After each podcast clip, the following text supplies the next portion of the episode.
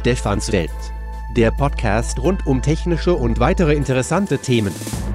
Präsentiert von merx.de. Von und mit Stefan Merk.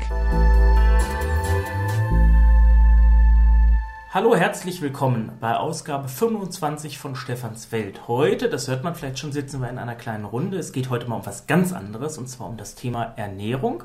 Und ich habe zwei Gäste. Zum einen die Heike Brinkmann-Reitz, die ist Ökotrophologin, da kommen wir gleich noch darauf. Und Bianca Bertrams, die einen Kurs mitgemacht hat äh, bei der Heike. Und wir werden mal sehen, was da so alles stattgefunden hat.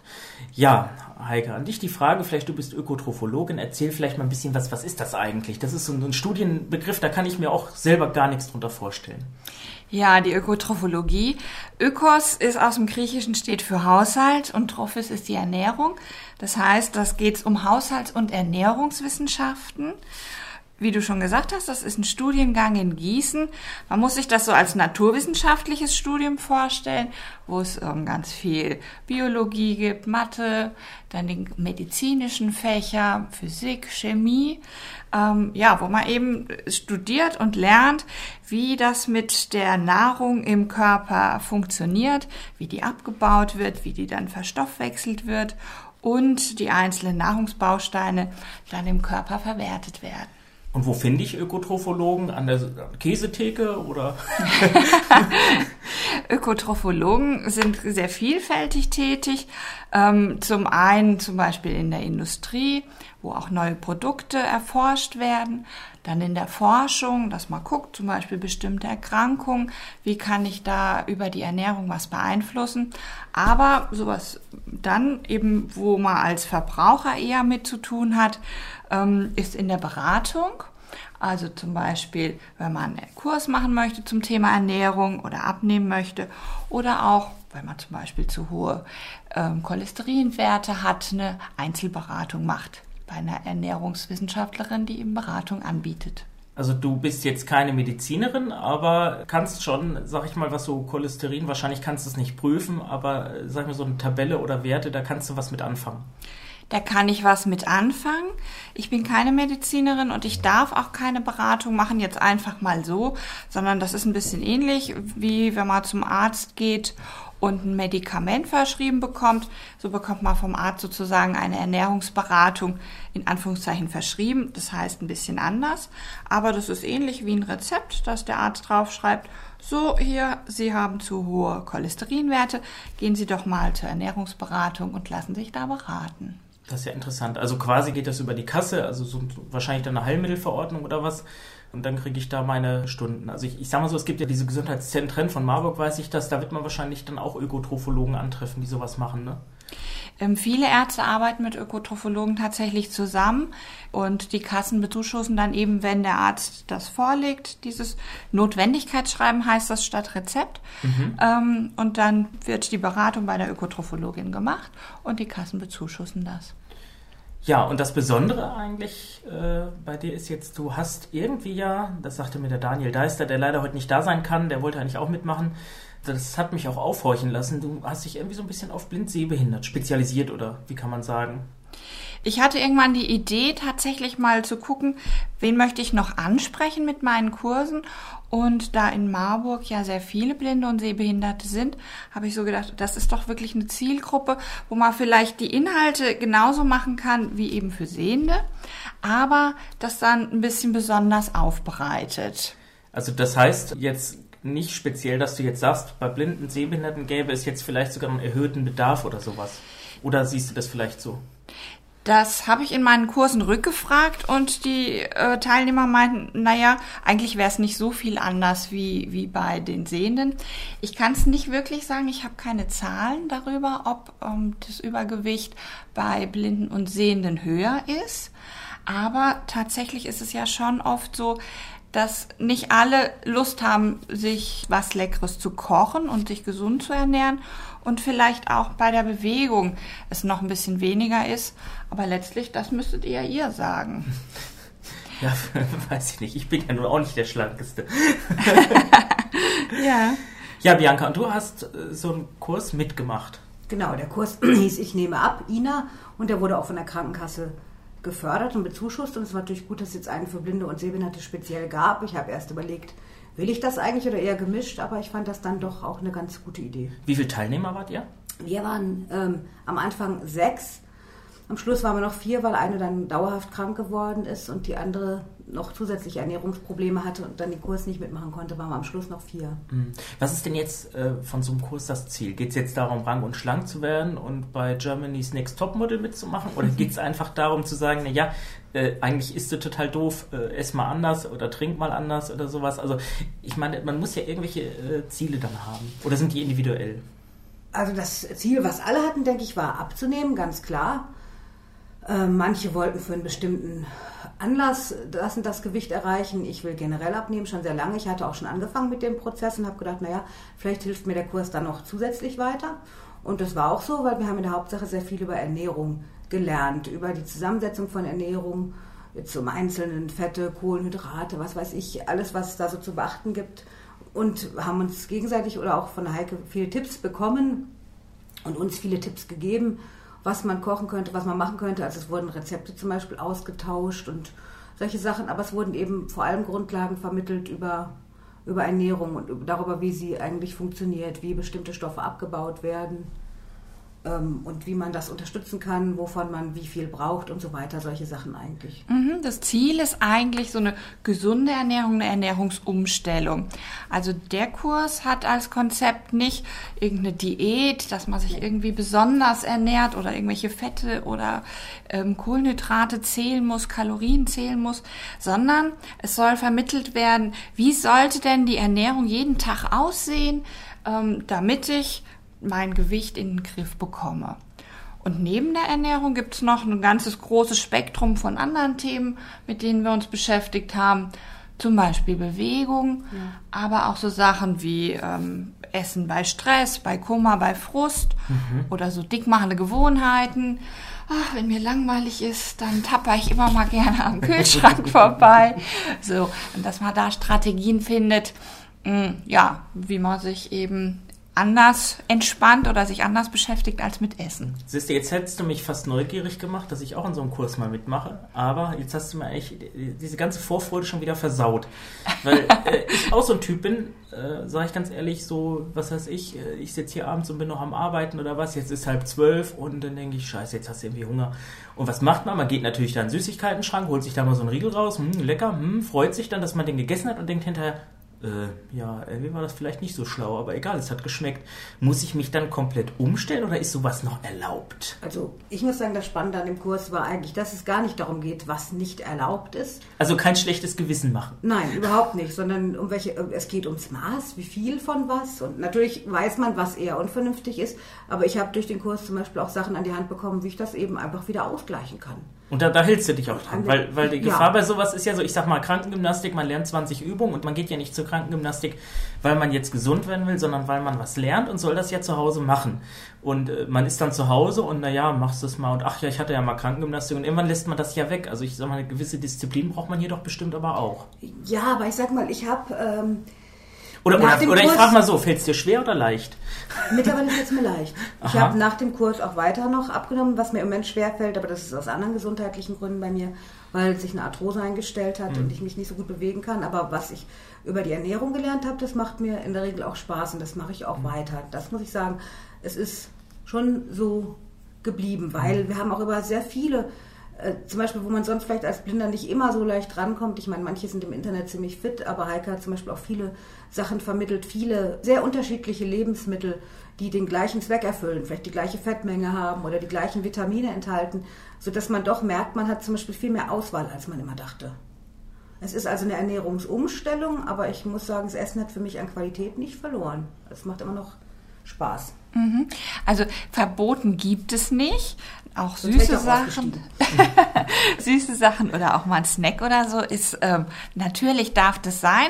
Essen soll im Gegenteil eigentlich Spaß machen und man soll so diesen Genuss am Essen wiederfinden, aber den Genuss nicht über die Masse kriegen.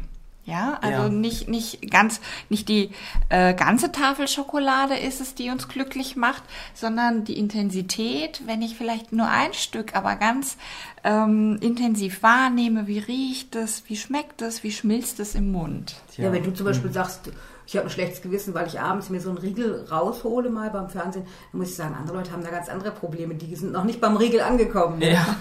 Und da würde ich sagen, finde ich doch okay. Das sind ja auch so Sachen, was man ja immer hört, zum Beispiel so, wann isst man wie? Und da stelle ich mir jetzt das auch ein bisschen schwierig vor. Ich sag mal so, wenn man jetzt vielleicht in einer Partnerschaft lebt, ist es ja einfacher. Wenn man jetzt noch jemanden hat, der vielleicht mal auch kocht oder gerne kocht, aber was ist denn eigentlich mit so einem Kochmuffel? Ich sag mal, wenn jemand äh, dick ist, ist jetzt mal ein Vorurteil von mir. Ich kenne da auch so ein Exemplar. Da wird dann nicht gekocht, sondern da geht man dann zu den gelben M's oder den großen Burgern und äh, pfeift sich da sowas rein oder geht dann zum Chinamann oder zum Dönermann und isst sich da satt. Gut, Döner ist ja angeblich das gesündeste Fastfood, sagt man ja wohl. Aber äh, ich sage, das ist ja auch eigentlich keine Ernährung. Und wenn man jetzt zum Beispiel feststellt, ja, man sollte vielleicht auch mal mehr Salat essen oder mehr dies oder jenes essen, kann das nicht sein, dass viele dann sagen, also irgendwie das ist mir alles zu umständlich, ich bekoche mich doch nicht selber oder sowas? Gibt's Also bei mir, bei mir war es so. Ich bin eigentlich ein Typ für Fertiggerichte. Ja. Nicht unbedingt so, dass der Chinamann und Döner, das äh, habe ich schon ganz gut im Griff, aber so Fertiggerichte, ich bin eigentlich ein ziemlicher Kochmuffel. Äh, wir haben halt über diese Ernährungspyramide zum Beispiel gesprochen, wie viel Obst und Gemüse man braucht. Und da dachte ich am Anfang, oh Gott, davon sollst du das meiste essen. Wie sollst du das denn hinkriegen? Das fällt mir auch nach wie vor am schwersten. Bei mir ist es äh, dann einfach da hinein gelöst, dass ich jetzt nicht, was weiß ich, so viel Gemüse koche oder sowas, sondern dass ich eben mehr Rohkost esse, dass ich mir immer mehr Sachen ausgesucht habe, die mir auch schmecken, mal zum Nebenher knabbern oder auch mal einen Salat mache oder Obst vor allem ist bei mir das Ding. Ähm, ich muss sagen, dass es jetzt bei mir nicht so ist, dass ich nach dem Kurs jetzt erheblich mehr koche. Also das hat bei mir, wenn das ein Ziel war, hat es nicht Also isst du auch nicht mehr. ich esse nicht mehr, aber ich, ich koche auch. Also nicht, ich mache immer noch, wenn ich was Warmes mache, eher Fertiggerichte. Esse aber auch öfter jetzt kalt oder eben, wie gesagt, viel mehr Rohkost oder sowas. Und das macht mir auch Spaß und da habe ich auch entgegen meinen Erwartungen einiges gefunden, was mir schmeckt. Aber das mit dem Kochen, das Problem hat sich tatsächlich bei mir nicht gelöst. Obwohl einige gute Tipps dabei waren. ne? Zum Beispiel habe ich immer wenig mit Öl gemacht, weil ich mit Ölkochen sehr schwierig fand und auch das Abzählen. Und da haben wir zum Beispiel auch dann so ein Gerät gefunden, womit man die Tropfen zählen kann und wirklich wenig Öl verwenden kann, weil bei mir war dann sonst immer ziemlich, ja weiß ich nicht, der Effekt dahin, weil zu viel dabei rauskam. Also ich habe schon Sachen fürs Kochen auch gelernt, aber ich muss sagen, da hat sich meine Einstellung nicht grundlegend verändert. Ich bin ja auch so Kochmuffel, da oute ich mich jetzt mal, wenn ich eins nicht kann, ist es Kochen. Das kann ich besonders nicht gut. ähm, äh, Heike, an dich mal die Frage, wie siehst du das eigentlich? Das ist ja immer so, wo man, wenn man jetzt die Medien verfolgt, immer sowas sieht, von wegen Tests, Fertiggerichte und dann heißt es ja immer, naja, Glutamat oder sowas sollte nicht drin sein und so weiter. Kann man generell sagen, dass äh, zum Beispiel Fertiggerichte grundsätzlich schlechter sind als selber kochen? Oder hängt es auch vielleicht davon ab, wenn ich koche, dass ich vielleicht nicht unbedingt äh, das billigste äh, Fleisch oder das billigste Essen nehme oder so, dass ich dann vielleicht sogar mit dem Fertiggericht sogar besser dastehen würde? Da gibt es ja große Qualitätsunterschiede bei den Fertiggerichten. Also ab und an mal ein Fertiggericht ist auch überhaupt kein Problem. Aber auch hier sollte man dann eben zu Produkten greifen, die möglichst wenig Zusatzstoffe zum Beispiel haben, sollten auch nicht so viel Salz haben. Und für den Abnehmbereich gilt natürlich, die sollten nicht so fettig sein. Und bei Fertiggerichten, zum Beispiel auch besonders bei Konserven, ähm, wissen wir eben, dass das oft nicht der Fall ist. Also so Dosensuppen, Ravioli und so ein Kram. Genau, diese Tellergerichte oder auch die Tiefkühlgerichte, die sind oft sehr fetthaltig, die sind oft sehr salzig, ähm, enthalten viele Zusatzstoffe und bei den Konserven, die sind eben auch vom Vitamingehalt dann natürlich nicht so gut wie frische. Aber es gibt auch hier Produkte, die man empfehlen kann, zum Beispiel aus der Tiefkühltheke, ähm, spezielle Produkte. Ich sage jetzt einfach mal einen Namen. Jo. Frosta hat in Zusammenarbeit mit der Zeitschrift Brigitte Produkte entwickelt, die gerade auch zum Abnehmen sehr geeignet sind, die überhaupt keine Zusatzstoffe enthalten. Aber man sollte es eigentlich nicht so nur an diesem Fertigessen festmachen, sondern letztlich geht es darum, so wie Bianca das erzählt hat, dass man so schaut, wie ist die Zusammensetzung meiner gesamten Nahrung über jeden Tag und über die Woche. Und wenn ich das dann schaffe, ja, möglichst viele Vollkornprodukte zu essen, viel Gemüse und Obst zu essen und bei den fetten und den süßen Sachen zu sparen, dann wird es zum einen mit dem Gewicht hinhauen und dann geht das auch für Leute, die nicht so gerne kochen. Die essen ja trotzdem auch. Die müssen dann nur so ein, oder die sollten einfach so ein bisschen schauen, die Produkte geschickt auszutauschen.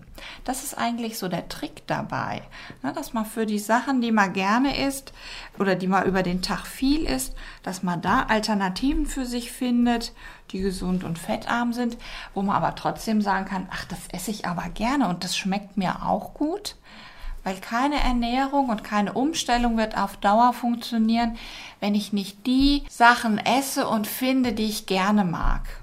Was für mich auch gut war, wir haben es immer gesagt, frisches Gemüse. Also auch festzustellen, dass auch tiefgefrorenes Gemüse jetzt, also nicht gleich fertiges Essen, aber wo man nicht viel schnippeln und putzen muss, wo ich dann auch manchmal meine Grenzen gekommen bin, weiß ich gar nicht, ist da noch irgendwelches Ungeziefer drin oder ist das wirklich ganz ja. sauber geworden, mhm. dass man da eben auch tiefgekühlte Sachen kaufen kann und trotzdem wirklich gesund ist, je nach Tiefkühlverfahren. Das fand ich zum Beispiel auch spannend. Mhm. Dass man da auch, auch, mal Tiefkühlgemüse benutzen kann und dann schon mal auf jeden Fall gesünder ist als reine Fertiggerichte und eben trotzdem nicht diesen Mordsaufwand hat, für den man als Blinder oder Sehbehinderter unter Umständen ja doch eine ganze Menge mehr Zeit braucht. Ja, also ich habe auch mal gehört, dieses schockgefrorene Gemüse soll ja auch noch ziemlich vitaminreich sein, ne? Also im Gegensatz zu jetzt, sag ich mal, den Dosensachen, ne? Mhm. Ähm, alles Gemüse, was für die Tiefkühlproduktion gleich verwendet wird, wird vor Ort verarbeitet. Das heißt, es wird frisch geerntet, wird dann sofort gewaschen, zerkleinert und mhm. schockgefroren. Das heißt, da gibt es keine Verluste über eine lange Transport- oder Lagerungsdauer. Wenn ich zum Beispiel den Lauch oder den Blumenkohl oder was auch immer erst ernte, dann kommt es zum Großhändler, dann wird es verteilt über die Supermärkte und liegt dann da schon eine Zeit. Je nach Lagerungsdauer kann das ja. dann tatsächlich sein, dass da weniger Vitamine drin sind als in dem sofort tiefgefrorenen Produkt. Mhm. Das heißt, wie, wie Bianca das sagt, das ist durchaus eine gute Alternative für Leute, die wenig Zeit haben oder die nicht so eine Lust haben zu kochen, tatsächlich sich ähm, tiefgefrorenes Gemüse zu holen aber ohne irgendeinen Blub oder irgendwelche mhm. Gewürze, sondern einfach nur das reine Gemüse. Und dann spart man sich natürlich wirklich ganz viel Arbeit. das tut man in die Pfanne und kocht es an oder isst man es so dann roh? Oder? Nee, genau, das verarbeitet man dann so weiter, wie mhm. man das auch mit, mit einem frischen Gemüse machen würde. Mhm. Also mache ich mir ein Gemüse draus oder eine Suppe oder einen Auflauf, mhm. was ich eben gerne mag. Du hast jetzt gesagt vorhin auch, dass äh, es geht ja auch darum, so zum Beispiel, wie man, äh, oder ich glaube, Bianca hat es gesagt, äh, wie man Dinge im Haushalt so beim Kochen vielleicht vereinfachen kann. Du hast da ja auch was mitgebracht, so ein Silikon-Ding, so ein schönes rundes Ding. Das ist, was ist das nochmal? Ja, das habe ich in Würzburg auf hm. einem Markt gefunden. Das heißt Aha. Kochblume und Kochblume. ist ein Deckel, der das Überkochen verhindern soll. Und ähm, man muss sich das ein bisschen so vorstellen, das ist so 30 Zentimeter, wie so einen großen Topfdeckel, aber eben nicht aus einem festen Material, nicht aus Metall, sondern aus einem Silikon. Und ähm, in der Mitte sind, hm, ich kann das gar nicht so gut beschreiben. Aus wie, bewegliche, wie bewegliche Blütenblätter, also Lamellen. Also in der Kochblume, das kommt dann schon dass der Druck rauskommt. Ja, genau. Das sind wie so kleine Blätter. Genau. Und dann, wenn man das auf dem Topf liegt und da kocht zum Beispiel Milch drin, mhm. die dann überkochen würde. So klingt das dann. Oh, das ist dann auch sehr akustisch. Äh, Man hört es schon ein bisschen, das, ja. dass die so flattern, die Blätter. Mhm. Und durch diese Blätter kann das, was überkochen würde, eben raus. Mhm. Und dieser Deckel ist nicht nach oben gebogen wie herkömmliche Deckel, sondern nach unten mhm. gebogen, sozusagen. Und dann wird diese Milch, die überkochen würde, oben in dem Deckel aufgefangen. Ah. Also ganz spannend. Und mhm. ähm, wirklich sowohl für Sehende als auch eben für Nichtsehende. Dass, Leute sich so Gedanken eine, machen. Eine tolle Erfindung, ja. Das ist ja oft so ein Ding, ne? zum Beispiel der Milchwächter, den man kaufen kann. Mhm. Aus Porzellan ist der, glaube ich, und hat oben und unten so wie ein Aschenbecher so eine Rinne wie für eine Zigarette mhm. und der klappert dann im Topf. Mhm. Das sind ja oft gar keine besonderen Blindenhilfsmittel, sondern Sachen, die Oma eigentlich schon benutzt. Ja, man findet es ja auch bei den Hilfsmittelanbietern teilweise ja auch zu, sag ich mal, nicht unbedingt sportlichen Preisen. Richtig. Ist das zufällig, dass du auf sowas kommst oder guckst du auch gezielt nach sowas? Sowohl als auch. Mhm. Also das war jetzt ein Zufall, aber da habe ich eben gerade meinen Kurs gehabt für die Blinden und die Sehbehinderten und dann habe ich sofort an die mhm. gedacht. Ne? Dann dachte ich, Mensch, das ist doch ein tolles Ding, was einem dann das Kochen einfacher ja, machen ja. kann. Und bei anderen Sachen gucke ich auch schon mal, aber es ist dann auch, dass ich rückfrage. Also wir haben als ein Nachtreffen mal einen Kochabend veranstaltet und dann bin ich auch so ganz gespannt und neugierig und gucke, ja Mensch, äh, wie, ja, wie macht ihr das? Wie funktioniert das? Wie äh, klappt das mit dem Zwiebelanbraten? Mhm. Und das ist dann eher so, dass ich so sehr aufgeschlossen bin, mhm. ähm, zu gucken, wie funktioniert es am besten und nicht immer meine die zu sein, die alles besser weiß. Ja, okay. Na, das ist halt das Schöne auch an so einem Kurs, dass man sich austauschen kann. Ja. Ne? Dass da wirklich mehrere Leute sind, die zusammen äh, in einem Boot sitzen, dasselbe Ziel haben und dann immer mal fragen können, sag mal, wie klappt das denn bei dir und hast du hier noch einen Tipp oder einen Trick? Und ähm, das ist natürlich eine sehr große Unterstützung und sehr motivierend auch. Hm. Das war auch schon einer der wichtigsten Unterschiede für mich, dass es ein Kurs von Blinden und Sehbehinderten war. Zum Beispiel haben wir auch versucht, damit sind wir eigentlich nicht ganz so weit gekommen, eine Liste von Produkten zu sammeln, die man gekauft hat, fettarme Produkte, die man gut fand, die man dann auch mit Namen kennt, weil jeder ja. kennt das, wenn man mit irgendeinem äh, Verkäufer durch den Laden geht und sich beraten lässt, die kennen ihr eigenes Sortiment oft nicht. Hm. Und die haben natürlich keine Zeit, ewig auf Fettwerte und sowas zu gucken. Und das so im Laufe der Kurse, wenn du noch mehr machst, hoffe ich, dass sich dann so eine Liste ergibt von Produkten, die man dann den Verkäufern auch sagen kann, mit denen man einkaufen geht. Ne, ja, es ist ja auch so, ich sag mal hier, diese Einkaufshilfen, Einkaufsfuchs, Pocket Shopper und so weiter, die zeigen ja mit zum Teil ja auch den Fettgehalt an. Ne? Ja, ich weiß nicht, reicht wahrscheinlich nicht, ne? wollte ich gerade sagen, das reicht ja auch nicht aus. Und mit so einem Ding einkaufen zu gehen, ist auch die Sache da scheint es ja schon sinnvoll sein, wenn man eine Liste hat. Ja, dann sind Fette ja auch nicht ja. Fette, dann gibt es gesättigte und ungesättigte, mhm. was man also lernt in so einem Kurs. Ach so, also heißt das zum Beispiel, wenn ich jetzt, sage ich mal, 0,2% Fett oder was weiß ich, ist das eigentlich überhaupt gar keine Angabe, die, die mir irgendwas aussagt. Ja, da kommt es noch an auf Trockenmasse oder anders. Mhm. Also da gibt es offenbar viele Sachen, auf die man achten muss und mhm. über die wir auch gesprochen haben in dem Kurs. Aber da ist es schon ganz gut, wenn man Erfahrung mit guten Produkten sammelt und die sich aufschreiben kann und in der Liste halt dann losgehen kann. Das sicher einfacher. Ja, also ein gutes Beispiel in dem Zusammenhang ist zum Beispiel der Käse, wo alle so denken, oh, fettreduzierte Käse, nee, schmeckt ja gar nicht, geht gar nicht. Und ähm, das ist tatsächlich nicht so. Also wir haben dann Stimmt. auch einen Test gemacht, das, das ist ganz spannender Teil immer im Kurs, dass man eben drei Käse, das war dieselbe Sorte, aber mit verschiedenen Fettstufen. Aha. Das ist sozusagen der Blindtest, dass man die probiert und eben nicht weiß, ähm, welcher Käse ist das, das ist jetzt. Unter Blinden, ein Blindtest ist immer gut. Ja.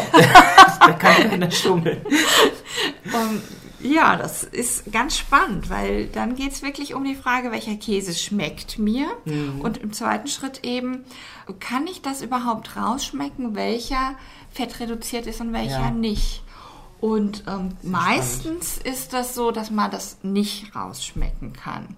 Es gibt so ein paar Spezialisten, die können sowohl bei Käse als auch bei Wurst oder bei Joghurt sofort rausschmecken, welche die fettreichen sind. Aber meine Erfahrung aus meinen Kursen ist, dass die meisten Leute das nicht können und es wirklich so über den Kopf geht. Also ich würde jetzt sagen, fettreicher, dann schmeckt er cremiger. Ja. Oder täusche ich mich da jetzt? Also unser Kurs sich fast alle, haben sich fast alle so in der Mitte getroffen. Ah. Dass die Mittelprodukte den meisten am besten geschmeckt haben, wenn ich mich richtig erinnere. Ne? Ja. Gab so ein paar Ausreißer, aber insgesamt war es so, dass wirklich die mittleren Produkte am besten geschmeckt haben, den mhm. meisten so äh, subjektiv. Und dann ist es ja auch so, Geschmack ist ja also sowieso was Subjektives, jedem schmeckt was anderes besser. Aber es gibt da tatsächlich auch mit diesem cremig schon Produkte, wo man sagen kann, oh, dieser Camembert, der hat was ganz cremiges. Es gibt einen Camembert, der läuft sozusagen so weg, wenn man den mhm. aus ja, dem ja. Kühlschrank hat und länger auf dem Tisch stehen hat. Und das ist ein fettreduzierter. Aha. Und da ist es natürlich tatsächlich wichtig zu wissen, welcher ist es denn? Und dann mal so eine Liste zu führen, mhm. die ich mal auch durchprobieren kann und dann gucken kann, welche von den Käsen schmecken mir denn gut. Also ich kann mich erinnern, 2010 waren wir in der Schweiz im Urlaub und da haben wir immer so eine, so eine Käserei auf so einem Berg besichtigen. Das war da ganz interessant, einfach so ein riesen Bottich voller Milch und das wurde irgendwann dann Käse und sowas. Und leider kann ich so schlecht Französisch. Von daher konnte ich da auch nichts wirklich fragen.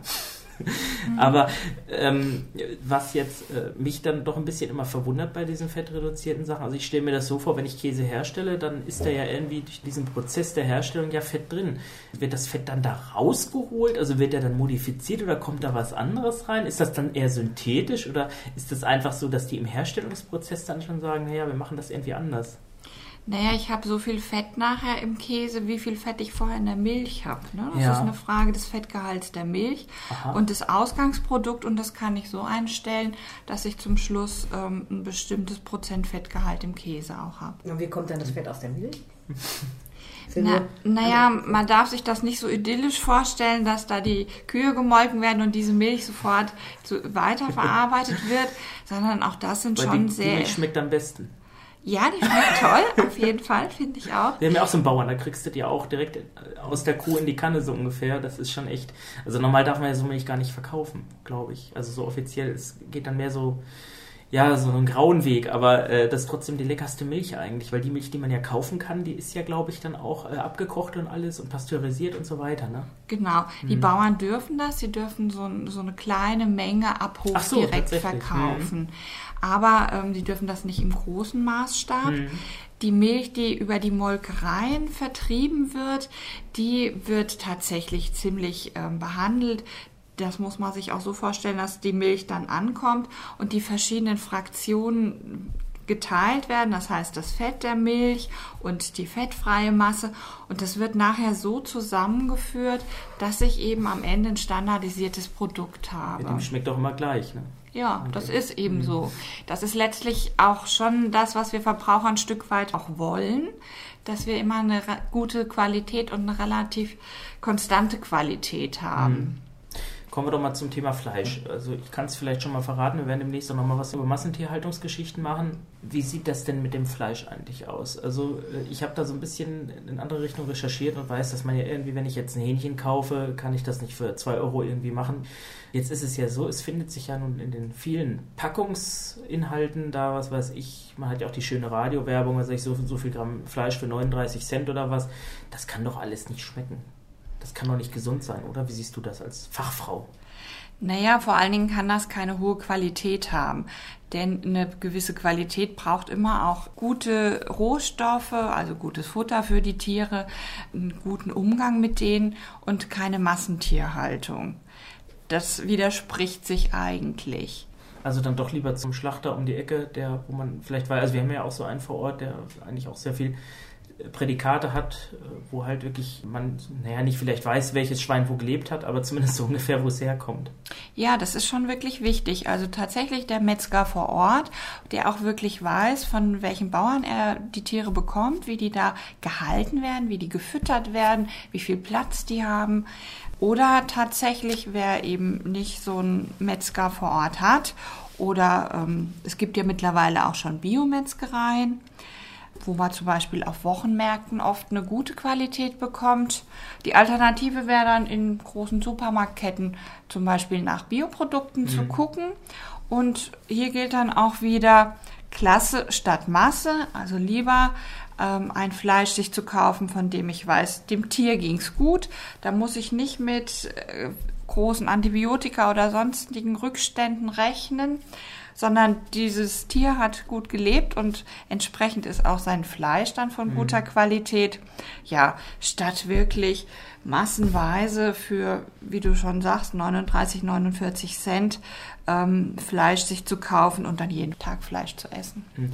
Also meine Erfahrung ist immer so die, wenn ich so eine Packungswurst nehme, meinetwegen so 200, was weiß ich, 200 Gramm oder was da drin ist, dann habe ich immer so das Gefühl, du isst eine Scheibe und denkst, irgendwie, weiß ich nicht.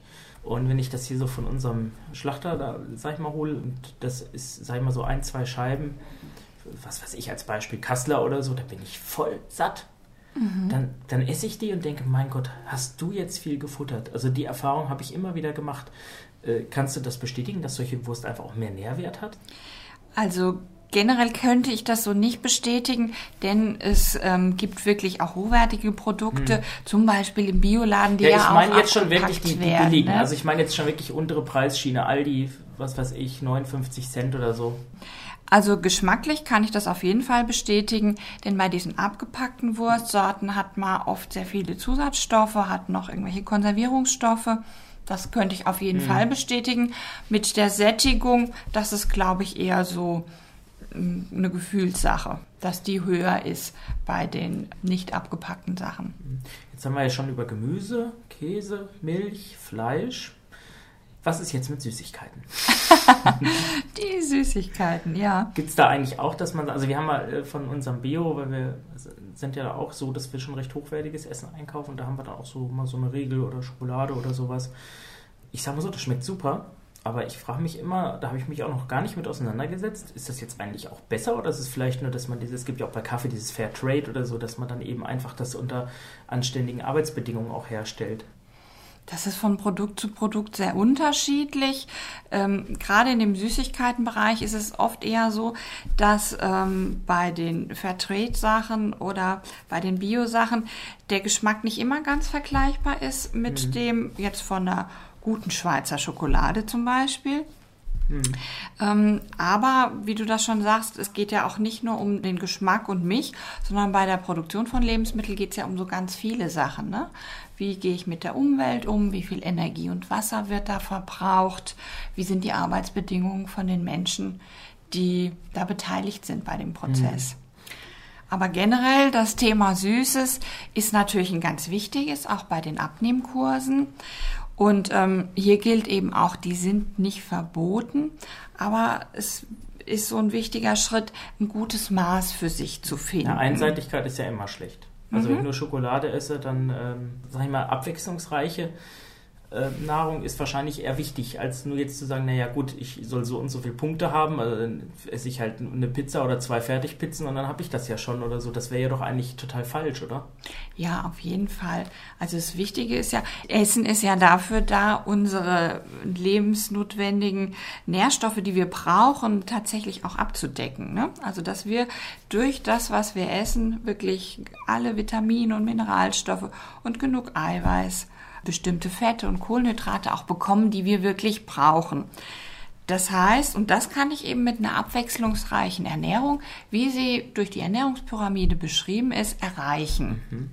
Daneben hat Essen aber natürlich noch viele andere Funktionen als Tröster oder Beschäftiger oder mhm. strukturiert den Tag. Und da ist es dann wichtig, mal hinzugucken, ja, wie ist es denn bei mir? Wie ist es denn in meinem Alltag? Mhm. Wann greife ich denn zu Süßigkeiten oder zu Essen, wenn ich eigentlich überhaupt keinen Hunger habe? Und das Wichtige ist halt, sich damit auseinanderzusetzen und sich damit zu beschäftigen und dann für sich rauszufinden, ach Mensch, es gibt so viele Sachen, die ich eigentlich gerne tun möchte. Ich muss jetzt eigentlich gar nicht essen, weil mir langweilig ist, sondern ich könnte auch das oder das machen. Hier ist so dieses sich bewusst machen, was man eigentlich tut, ein wichtiger Schritt. Mhm. Bianca, wie hast du das denn erlebt? Wie war das für dich im Kurs? Ja, da habe ich mich ja schon vor dem Kurs ziemlich viel mit beschäftigt, aber ich fand es sehr angenehm, dass es im Kurs auch Thema war, dass es eben nicht nur darum ums Kalorienzählen ging, sondern auch darum, wann und warum isst man eigentlich. Und vor allem, wo täuscht man sich? Manchmal denkt man, oh, ich habe eigentlich nur zwei Mahlzeiten heute am Tag und dazwischen gar nichts. Aber dass es so sehr stark darauf ankommt, was man dann auch isst. Also zum Beispiel fing der Kurs damit an, dass wir alle mal drei Tage aufschreiben sollten, was wir gegessen haben und getrunken auch. Mhm. Und Heike uns zusammengerechnet hat, was das an, also was wir dann tatsächlich an Nährwerten zu uns genommen haben mit dem Essen. Und also tatsächlich auch mal eine ganz klare Tabelle schon am Anfang des Kurses hatten, äh, bei der Art wir uns normalerweise alltäglich ernähren, was fehlt uns da? Mhm. Und dann sind drei Leute wahrscheinlich heulend rausgerannt, weil sie geschockt waren, was sie alles so zu sich nehmen. Ja, also überrascht waren einige. Aber es ging dann tatsächlich, eben weil in dieser Tabelle stand, hat Heike dann auch Vorschläge gemacht, womit man das ausgleichen könnte. Also das war sehr mhm. hilfreich, schon mal von Anfang zu wissen, was man überhaupt eigentlich so zu sich nimmt. Aber nee, ich fand das gut, dass du eben auch gesagt hast, es geht eben auch um so Dinge, warum isst man und was. Mhm. Weil ich glaube, dass es in unserer Gesellschaft oft fast noch wichtiger ist als halte ich mich an die Ernährungspyramide. Ja, das Ah, gut, Essen das Essen ist ja auch nicht mehr so. Vom eigentlichen Zweck. Ich sag mal so, dieses, diese Esskultur hat sich ja, denke ich, auch ganz verändert durch die vielen Leute, die arbeiten und dann wird halt nicht mehr vielleicht mittags gekocht, sondern abends oder andere essen dann nach 10. Das ist ja auch immer so ein wichtiger Punkt, wo ich immer höre, meine Mutter sagt immer nach, nach 18 Uhr nichts essen oder sowas. Das heißt jetzt also auch im Klartext, sündigen darf ich also auch schon mal. Also das heißt, wenn ich jetzt mal ins gut bürgerliche Restaurant gehe und mir mal so ein Wildschwein reinhaue, oder so ein Steak mit 350 Gramm, das darf man schon mal machen. Oder sagt man, nee, also das geht dann gar nicht. Nee, das ist eigentlich gar kein Problem. Mhm. Zum Beispiel das Steak mit einem Salat und, und vielleicht noch Kartoffeln dazu. Ähm, das ist ein ganz gutes Essen. Besser Ne? als ein paniertes Schnitzel. Na, auf jeden Oh, da bin Fall. ich jetzt aber enttäuscht. Ja, aber du hast ja ein Fleisch, wenn du in in ein gutes Restaurant gehst, von einer guten Qualität, das dich mit wertvollem Eiweiß ähm, versorgt, in dem viele Mineralstoffe drin sind, zum Beispiel Eisen. Und wir sagen ja nicht, dass es schlecht ist, Fleisch zu essen, sondern nur, man braucht das nicht jeden Tag, das Steak, ne? sondern zwei, dreimal in der Woche Fleisch reicht völlig. Und der Vegetarier ernährt er sich jetzt ungesund, weil er dann gar kein Fleisch isst? Oder Veganer? Ähm, also die Vegetarier ernähren sich in der Regel viel gesünder, weil die einfach viel besser auf ihr Essen achten. Ne? Mhm. Also so. da, die essen automatisch natürlich mehr Gemüse und Obst, Mhm. die meisten, und ähm, essen oft viele Vollkornprodukte. Aber auch hier gibt's Leute, die ganz viel Fastfood essen oder viel Pudding oder viel Süßes. Mhm. Also man muss es unterscheiden. Generell in der Mehrzahl ernähren sich die meisten Vegetarier gesünder und haben in Studien auch immer viel bessere Blutwerte zum Beispiel. interessant. Ähm, Aber es gibt auch da eine kleine Gruppe, die gar nicht aufs Essen achtet. Und bei denen ist die Gefahr tatsächlich, dass ihnen bestimmte Nährstoffe fehlen, groß. Und das gilt nochmal in verstärktem Maße für Veganer. Also kann ich äh, dann schon das tierische Eiweiß und die tierischen Fette anderweitig mit zuführen irgendwie. Also ich sag mal, wenn ich jetzt Pommes esse, da ist ja auch Fett bei. Bei den Pommes ist es schon meistens ein pflanzliches Fest, so. aber ein sehr verarbeitetes. Also da, da sind schon eher diese sogenannten gesättigten Fette, die nicht so gut sind für unsere so. Ernährung. Also die Und- können auch pflanzlich sein. Also man kann da nicht sagen, weil das hört man ja auch oft so von Vegetariern, die tierischen Fette sind ja alle so ungesund und die pflanzlichen sind so gesund. Ja, das ist so eher die grobe Einteilung, um so eine Richtung zu haben. Aber auch hier, gerade die ganzen Frittierfette oder die Plattenfette, das sind nicht unbedingt ähm, Fette mit einer gesunden Zusammensetzung. Im Groben stimmt es, dass die tierischen sind meistens die, die die Blutfettwerte steigen lassen, zum Beispiel Cholesterin und ähm, ja, die Neutralfette im Blut. Aber hochwertig sind zum Beispiel Pflanzenöle wie ein Rapsöl oder ein Walnussöl. Ja, dann haben wir das Essen ja abgehakt. Wie ist das mit dem Trinken? Was ist denn mit dem äh, typischen Pädagogen? Also Zigarette, Kaffee? Der Kaffee, der zählt heute zur Flüssigkeitsbilanz dazu. Da gab es ja auch mal die, dieses Ding, dass man gesagt hat, Kaffee entzieht Flüssigkeit oder so. Das hat man ja, glaube ich, wieder revidiert, ne? Ja, das ist revidiert. Und zwar gibt es da Studien zu. Es ist schon so, dass Kaffee eine harntreibende Wirkung hat. Aber zum einen ist es eben so, dass der Körper sich an diese Wirkung gewöhnt. Das heißt, wer viel Kaffee trinkt, bei dem wird es weniger, dieses harntreibende. Und außerdem ist es eben so, dass wir nie in eine negative Bilanz kommen. Also wir verlieren durch den Kaffee nicht mehr Flüssigkeit, als wir zu uns nehmen. Und generell ist es ja mit aller Flüssigkeit so, dass wir die zu uns nehmen, das läuft dann durch, spült irgendwelche Stoffe aus, erfüllt bestimmte Funktionen, aber letztlich ähm, bringen wir ja auch das alles wieder zur Toilette. Aber nur Cola ist dann auch nicht gut. Nö, nur Cola ist nicht gut. Bei der Cola ist es halt der hohe Zuckergehalt. Was darf ich denn überhaupt oder was sollte ich denn trinken? Also ich bin so, so ein Orangen- und Apfelschorle-Typ. Ja, das ist so ein bisschen eine Falle, weil tatsächlich die Fruchtsäfte auch relativ viel Zucker enthalten. Ähm, wenn man auf sein Gewicht achtet, ist es gut, kalorienfreie Getränke zu sich zu nehmen. Also zum Beispiel Wasser in jeder Form, ungesüßten Tee. Es gibt ja so eine große Bandbreite von Kräuter, Früchte, Gewürz, Ja. alle möglichen Tees. Ähm, Also auch nicht Eistee, auch- weil der hat ja auch so viel Zucker. Also der aus der Flasche. Genau, die Fertigprodukte haben auch da viel Zucker. Mhm. Und alle Kalorien, die wir durch Trinken zu uns nehmen, die sind Kalorien, die liefern uns Energie, aber die machen uns überhaupt nicht satt. Und das ist halt da ein bisschen die Falle. Das heißt nicht, dass man immer auf seine Saftschorle jetzt verzichten muss, aber man sollte eben nicht den ganzen Tag Saft trinken. Genauso wenig wie Bier wahrscheinlich. Das ist ja, wobei man ja da sagt, das sättigt ja auch sehr, ne, eigentlich. Ach, Heißt doch immer so. Das war spannend. Ja, Das war auch für alle neu eigentlich bei uns. Dass ja immer gesagt wird, Alkohol darfst du gar nicht trinken, wenn du abnehmen willst, und, aber keiner weiß wieso. Ja, wieso denn nicht? Ja, Oder darf ich es doch? das, das Spannende ist eben einfach, dass der Alkohol schneller verbrannt wird als alles andere, was du zu dir nimmst. Aha. Das heißt, wenn du die alle anderen Sachen werden dann halt nicht abgebaut und setzen dann trotzdem an oder so. Nicht Das- sofort, genau, Nicht sofort, werden genau, zuerst wird der Alkohol abgebaut und das ist das Problem wohl. Ja, da wäre man ja auch dauerbreit. Das ist ja ganz praktisch so. Ja, tatsächlich ist das ein wichtiger Punkt. Und ähm, Alkohol hat halt eine appetitanregende Wirkung. Ne? Aha. Also das ist kein Zufall, dass es vor einem Essen ein Aperitif gibt. Ne? Das ist ein alkoholisches Getränk, das Appetit macht. Das ist der Sinn der Sache. Also wird man dann nicht dick durchs Bier trinken, sondern durchs Essen dabei, weil man Hunger kriegt. Sowohl als auch. Mhm. Der Alkohol an sich hat äh, natürlich auch viele Kalorien, einen hohen Nährwert, Mhm. also einen hohen Energiegehalt. Und wie gesagt, die Kalorien, die wir durch Trinken zu uns nehmen, die machen uns nicht satt. Aber sie wirken eben trotzdem. Ist ja interessant, ja, wieder was gelernt. Ich glaube, ich mache doch so einen Kurs mit. Ja, gerne. Also ich kann ihn nur empfehlen. Ja gut, kommen wir doch mal zum Kurs. Du hattest jetzt einen gemacht mit vier oder waren das schon mehrere jetzt? Also ich habe äh, auf deiner Internetseite gelesen, du dozierst ja auch, glaube ich, ne? und machst ganz tolle Sachen. Ja, genau. Ich biete viele verschiedene Sachen in dem Ernährungsbereich an. Eben zum Beispiel die Abnehmkurse, aber auch die Einzelberatung oder irgendwelche Fortbildungen für verschiedene Berufsgruppen. Das mache ich genau. Und ich schreibe auch über Ernährungsthemen.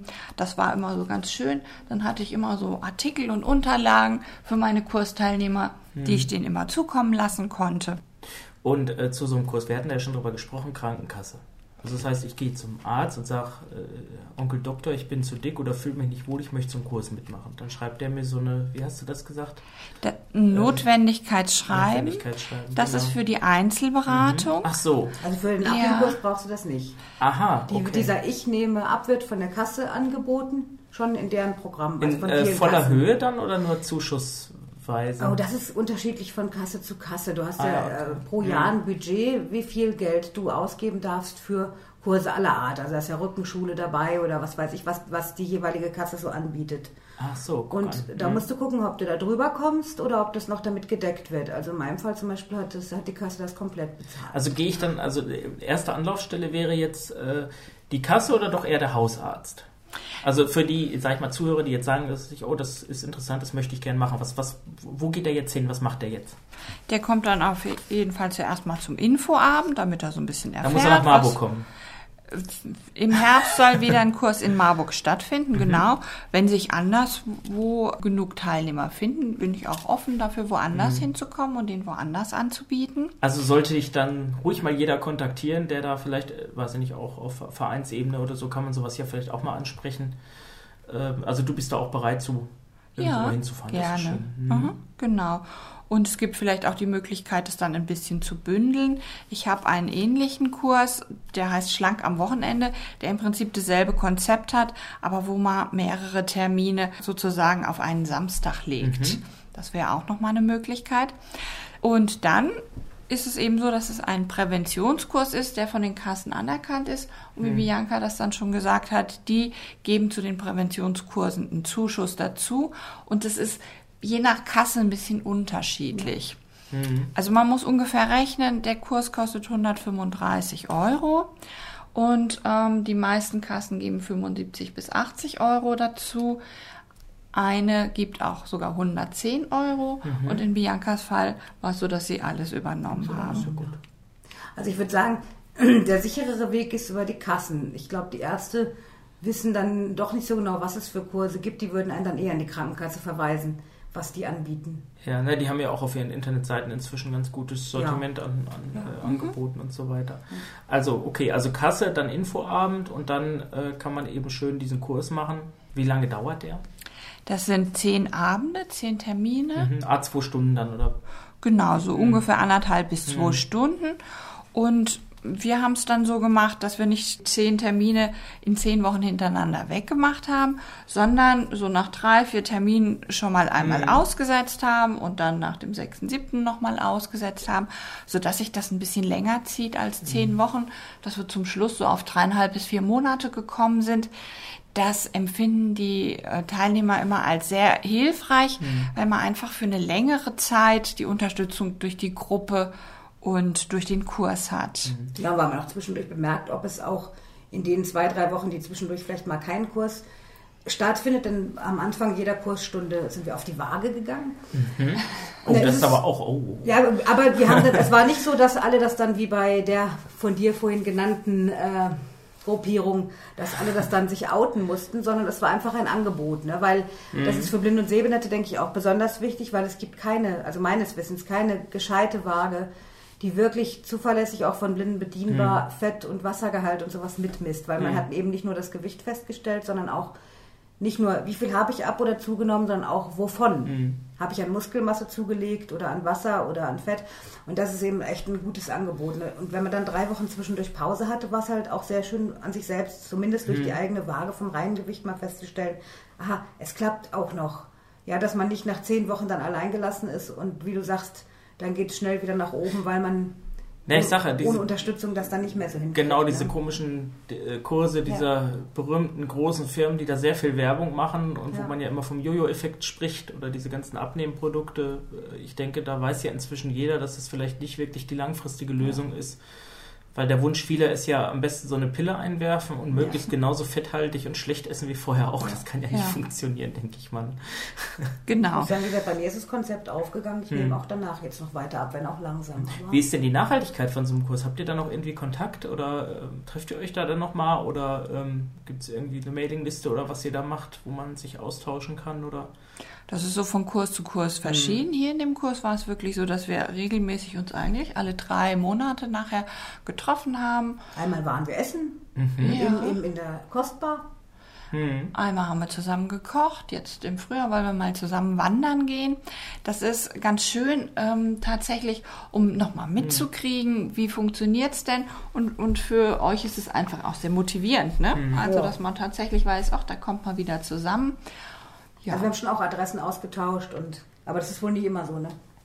Doch, das mit dem Adressenaustauschen machen wir immer, aber mit den vielen Nachtreffen, das ist auch so ein bisschen eine Frage, wie möchten das die Teilnehmer dann weitermachen? Hm.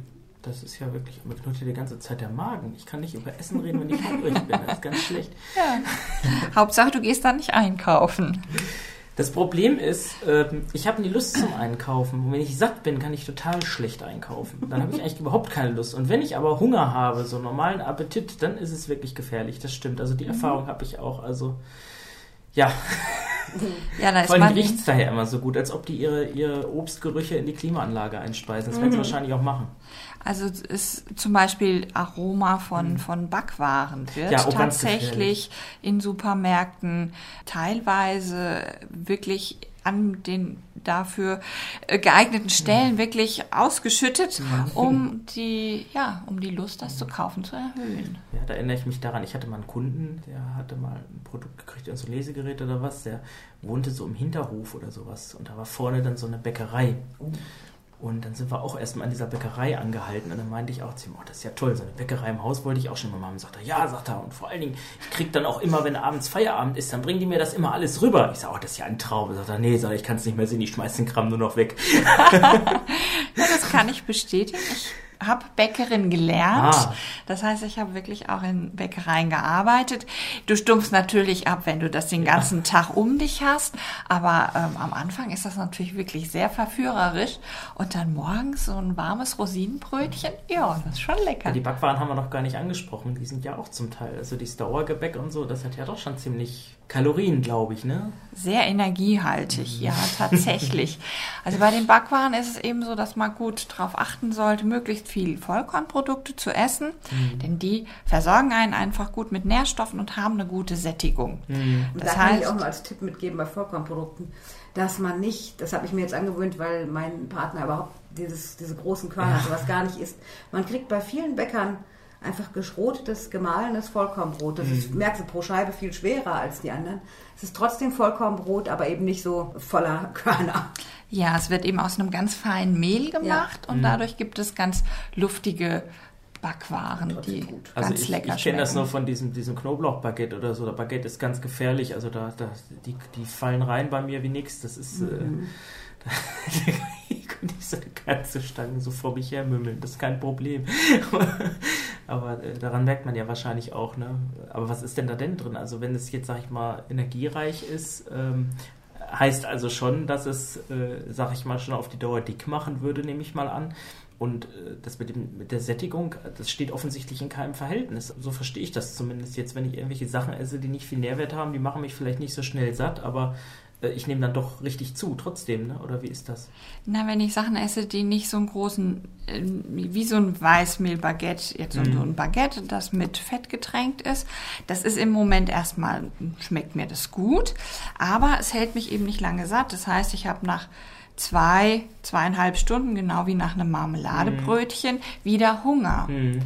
Und ähm, das ist eben das, was wir nicht wollen, sondern Ja. wir wollen schon die Sachen finden, die uns gut schmecken, aber mit denen ich dann auch wirklich vier, fünf Stunden satt bin. Hm. Ach so, okay. Also das ist dann schon so, das sagt man ja auch bei, diesen, bei diesem gelben M immer, wenn ich mir da sowas hole, dann habe ich auch nach zwei, drei Stunden wieder Hunger. Ja, Wobei genau. das funktioniert bei mir nicht. Also wenn ich da esse, mal ausnahmsweise bin ich den ganzen Tag satt. Interessanterweise.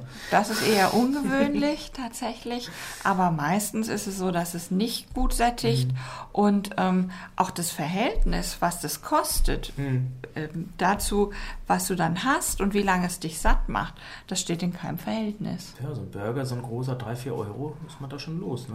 Krieg ich Ja. woanders schon eine Currywurst mit Pommes.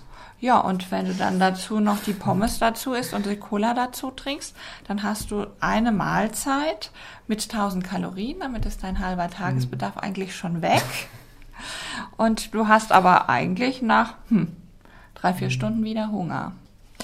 Ähm, ab und an ist auch das kein Problem. Es, es geht hier immer so drum, das, das Maß zu finden und wer wirklich gerne ähm, Fertigprodukte mag oder Burger mag, der kann sich ja zum Beispiel dann auch selber einen zu Hause machen. Ne? Ist aber nicht dasselbe. Ja, das ist das Komische daran, ne? Also da ist der Kurs bei mir auch daneben gegangen, muss ich sagen.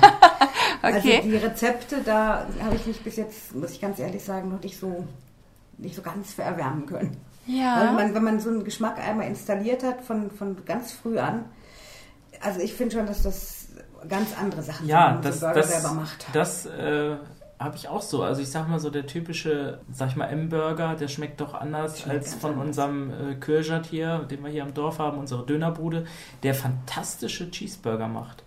Die sind lecker, die sind richtig lecker, die schmecken mir sogar besser, aber es ist eben kein gelbes M. Ne?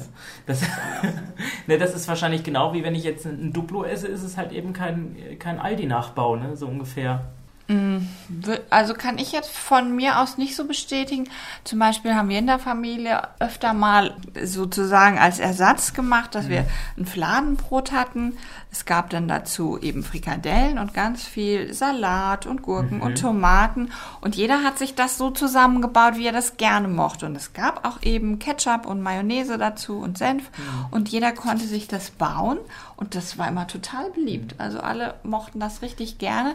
Und der Schwerpunkt ist halt so ein bisschen verlagert. Dadurch, muss dass so ganz sein, viel dass es nicht dasselbe Gemüse ist. Ja. ist. Das ist der Punkt, glaube ich. Man kann da nicht erwarten, dass es genauso schmeckt. Ja, aber so Man muss Mayo darauf ist- einlassen, dass es halt anders schmeckt. Mayo und Ketchup ist auch eine Falle, ne? Ist eine Falle, aber hier ist immer auch die Frage, wie viel esse Mhm. ich davon. Ketchup ist eine Zuckerfalle, Mayo ist eine Fettfalle. Mhm. Aber wenn ich das mal mache und dann eben nicht so dick Mhm. drauf mache, dann ist das auch okay. Schon wieder beim Essen. Ja, das ist halt so, wenn man über das Thema Essen spricht. Schrecklich. Ich glaube, die Zuhörer, die haben jetzt alle irgendwie Hunger. Hunger bekommen. Ja, wahrscheinlich. Äh, aber nochmal noch mal, äh, jetzt äh, zu dem Kurs. Also wir waren jetzt ja da, von wegen Nachhaltigkeit. Die Geschichte mit dem Kurs, wie man das macht, hatten wir abgedeckt. Jetzt mal vielleicht zu dir nochmal persönlich. Also deine, du hast eine Internetseite www.brinkmann-reiz.de war es, glaube ich, ne? Ja, genau. Reiz mit TZ. Genau, Mhm. Brinkmann mit Doppel-N. Mhm. Also brinkmann-reitz.de. Mhm. Und da kann man dich finden und da kann man eine Menge, glaube ich, auch, was ich gesehen habe, über dich und über das, was du machst, lesen. Genau, da kann man mich so ein bisschen kennenlernen und da gibt es dann eben auch eine E-Mail-Adresse. Wer mich kontakten möchte, kann mir eine E-Mail schreiben. Ja, wunderbar. Ja, also war sehr interessant. Jetzt fällt mir auch nichts mehr ein. Ich glaube, wir haben jetzt auch wirklich alles abgedeckt. Also kann man nur jedem empfehlen, der vielleicht abnehmen möchte oder besser essen möchte. Also ich empfehle mir das, glaube ich, auch für den nächsten Kurs. Mhm. Und wollen wir mal sehen. Mal gucken aus Marburg. Du hast gesagt, ähm, im jetzt September 2012 oder was? Oder Herbst 2012 wolltest du nur einen Kurs anbieten. Ja. Sind da noch Plätze frei für die schnell entschlossenen? Ja, da sind auf jeden Fall noch Plätze frei. Gut. Ja, dann wie immer vielen Dank fürs Zuhören. Bianca und Heike, vielen Dank für das Gespräch. Fand ich sehr interessant. Ich habe sehr viel gelernt. Ich glaube, ich esse jetzt äh, vielleicht auch anders oder auch nicht. Mal sehen. und ich sage mal Tschüss bis zur nächsten Ausgabe. Das war Stefans Welt. Präsentiert von merx.de. Eine Produktion der Firma Merck. Internet www.firmamerk.de.